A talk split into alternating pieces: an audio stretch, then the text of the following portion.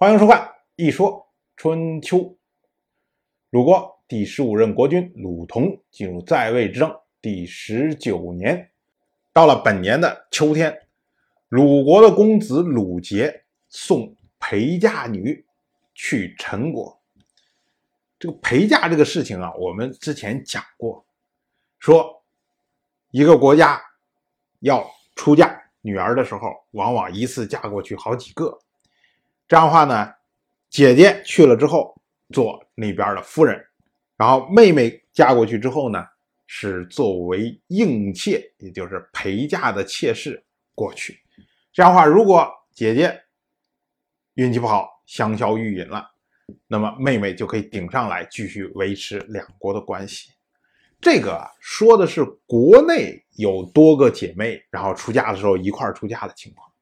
还有一种情况呢，则是一个国家女儿要出嫁，然后同姓的其他几个国家出陪嫁女这样的情况。为什么要同姓的国家要出陪嫁女呢？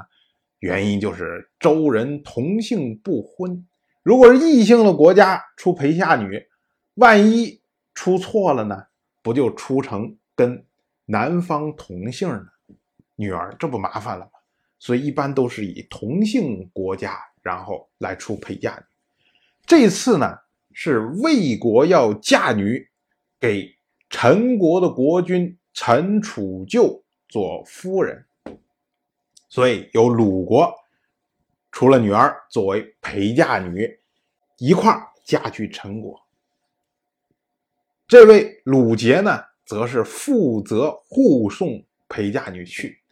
那么呢，他们首先先去了魏国。去了魏国之后呢，和魏国这位要出嫁的公族的女子一起，然后前往陈国。可是没想到啊，这位鲁杰走到了半道，到了卷这个地方，突然听说齐国的国君齐小白和宋国的国君宋玉说正在这个地方举行盟会，所以呢，鲁杰就把。送陪嫁女这件事情交给他的副手，由这个副手继续送陪嫁女去陈国，而自己呢，则代表鲁国出席了盟会。这一下可就出了问题了，因为按照当时的习惯来说，大夫无外交，就是你鲁杰作为一个大夫，你是不能决定外交事务、外交行为的。国君派你去干什么，你就应该去干什么。如果你横生枝杈做其他的事情，这个是不合适的。当然了，如果出现有利于国家或者影响国家巨大利益的事情，哎，你大夫可以做权宜之计。鲁杰恐怕就是以这个为借口参与了这次盟会。但是问题是，你本来的身份。是去送陪嫁女的，可是你把这件事情给放弃掉了，来做参加盟会的这个事情，这一下可就把陈国给得罪了。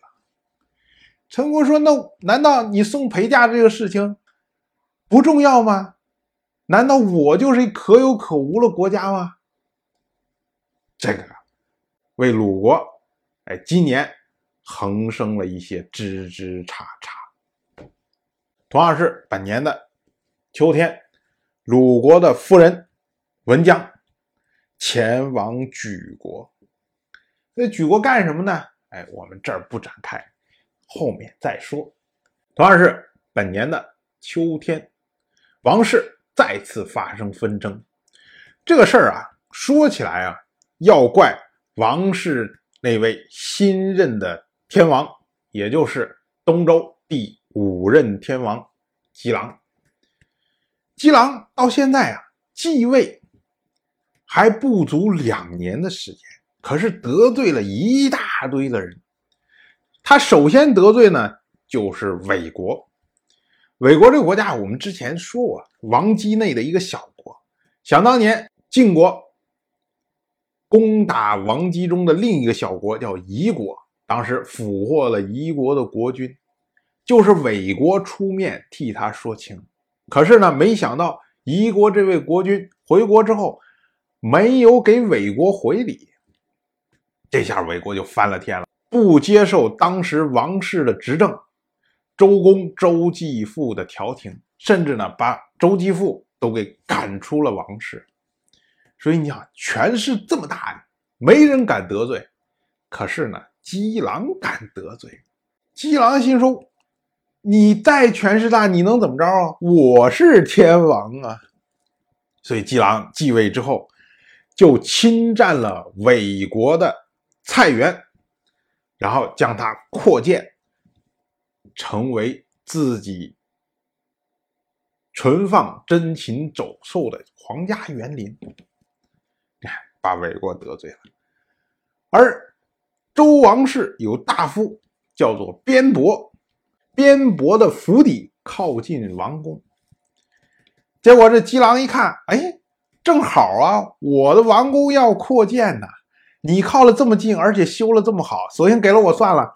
所以呢，姬狼将边伯的府邸就给据为己有，看，又得罪了一个。其次呢，姬狼又夺取了叫做子禽祝贵以及詹父这么两个人的田地，又得罪了俩人，这下四个人。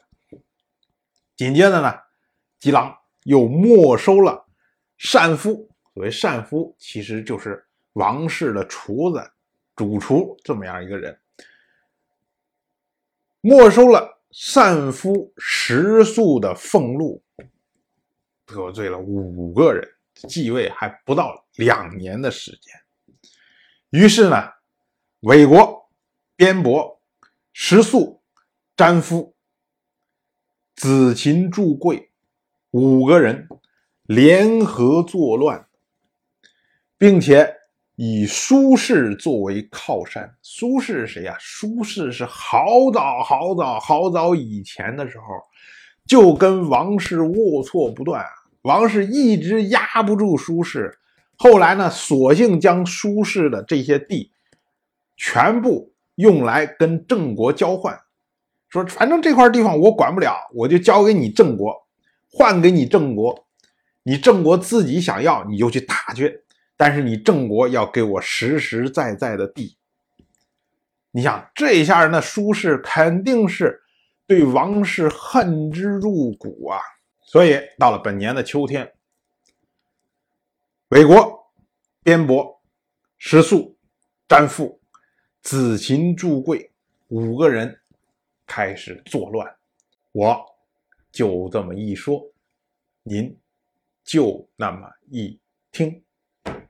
谢谢收看。如果您对《一说春秋》这个节目感兴趣的话，请在微信中搜索公众号“一说春秋”，关注我。您不仅能得到《一说春秋》文字版的推送，还可以直接和我互动交流。我在那里等待您的真知灼见。